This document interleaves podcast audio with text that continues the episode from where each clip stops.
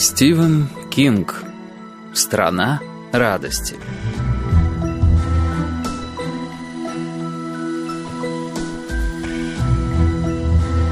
Посвящается Дональду Уэстлейку. Автомобиль у меня был, но осенью 1973 года от приморского пансиона миссис Шоплоу в городке Хевенс-Бэй до парка развлечений «Страна радости» я чаще всего добирался на своих двоих. Мне представлялось, что так правильно. Собственно, иначе нельзя. В начале сентября пляж практически пустовал, что соответствовало моему тогдашнему настроению. Та осень так и осталась самой прекрасной в моей жизни. Я могу это подтвердить и 40 лет спустя. И никогда я не чувствовал себя таким несчастным. Это я тоже подтверждаю. Люди думают, что первая любовь — сплошная романтика, и нет ничего романтичнее первого разрыва. Сотни песен доказывают этот тезис. Какому-то дураку разбили сердце. Вот только в первый раз сердце разбивается больнее всего и заживает медленнее, и шрам остается самый заметный. И что в этом романтичного? В сентябре и начале октября небо над Северной Каролиной оставалось безоблачным, а воздух — теплым даже в семь утра, когда я спускался из своей комнаты на втором этаже по наружной лестнице. Если выходил в легкой куртке, то снимал ее и завязывал на поясе еще до того, как преодолевал половину из трех миль, отделявших город от парка развлечений. Первую остановку я делал в пекарне Бетти, где покупал парочку еще теплых круассанов. Моя тень, длиной добрых двадцать футов, шагала со мной по песку. Полные надежд чайки, учуяв круассаны в пакете из вощеной бумаги, кружили над головой. А когда я возвращался назад, обычно часов в пять, хотя иногда задерживался подольше, никто не ждал меня в Хевенс-Бэй, городке, который впадал в спячку после завершения летнего сезона. Моя тень шагала по воде. Если мое возвращение совпадало с приливом, тень покачивалась на волнах, словно танцевала медленную хулу.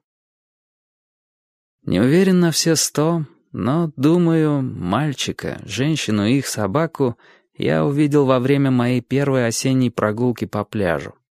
Между веселой сверкающей мишурой страны радости и городком вдоль берега выстроились летние коттеджи, среди которых было немало дорогих, и после дня труда почти все они пустовали. Но не самый большой из них, напоминавший зеленый деревянный замок. Дощатая дорожка вела от широкого заднего дворика к границе между травой и мелким белым песком. Заканчивалась дорожка у столика для пикника стоявшего под ярко-зеленым пляжным зонтом. В его тени, в инвалидном кресле, сидел мальчик в бейсболке, до пояса укрытый одеялом, хотя и в предвечерние часы температура воздуха превышала 70 градусов. Выше 21 градуса по Цельсию. Я полагал, что мальчику лет пять или около того, но никак не больше семи. Собака, Джек Рассел Терьер обычно лежала рядом с креслом или устраивалась у ног мальчика. Женщина на скамье у столика иногда читала книгу, но чаще просто смотрела на воду. Она была очень красивая. Направляясь к парку развлечений или возвращаясь домой, я всегда махал им рукой, и мальчик отвечал тем же. Женщина нет, по крайней мере, поначалу. В 1973 году ОПЕК установила нефтяное эмбарго. Ричард Никсон заявил, что он не мошенник. Умерли Эдвард Г. Робинсон и Ноэл Кауарт. Для Дэвина Джонса тот год оказался потерянным. Я, девственник 21 года от роду, с литературными устремлениями, мог похвастаться тремя джинсами, четырьмя трусами-плавками, развалюхой Фордом, с хорошим радиоприемником, мыслями о самоубийстве, иногда, и разбитым сердцем. Хм, романтично, не правда ли?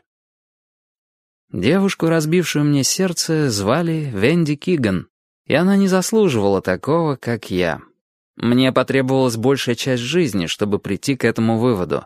Но знаете старую поговорку «Лучше поздно, чем никогда». Она приехала из Портсмута, штат Нью-Хэмпшир. Я из Саут-Бервика, штат Мэн. То есть мы практически жили по соседству. И начали дружить, как тогда говорили, сразу после поступления в университет Нью-Хэмпшира. Познакомились на вечере первокурсников. Романтично, не правда ли? Как в одной из этих поп-песенок. Два года мы практически не разлучались, всюду ходили вместе, все делали вместе. То есть все за исключением этого. Мы оба совмещали учебу с работой в университете. Она в библиотеке, я в столовой. В 1972 году нам предложили поработать и летом, а мы, естественно, ухватились за этот шанс. Платили немного, но возможность не разлучаться дорогого стоила. Я полагал, что мы точно так же проведем и лето 1973 года, пока Венди не объявила, что ее подруга Рене нашла им работу в бостонском универмаге «Файлинс». «А как же я?» — спросил я. «Ты всегда сможешь приехать», — ответила она. «Я буду ужасно по тебе скучать. Но знаешь, Дэв, нам, пожалуй, надо побыть немного врозь». И в этой фразе явственно слышался похоронный звон. Мысль эта, скорее всего, отразилась на моем лице, потому что Венди поднялась на цыпочки и поцеловала меня. «Разлука укрепляет любовь», — заметила она. «И потом, раз у меня будет своя квартира, ты сможешь там оставаться». Но она не смотрела на меня, когда говорила это, и я ни разу не остался у нее. Слишком много соседок, отнекивалась она. Слишком мало времени. Разумеется, эти проблемы решались, но у нас никак не получалось, и я мог бы кое о чем догадаться. В ретроспективе о многом. Несколько раз мы вплотную подходили к этому, но не более того. В какой-то момент она давала задний ход, а я особо на нее не давил.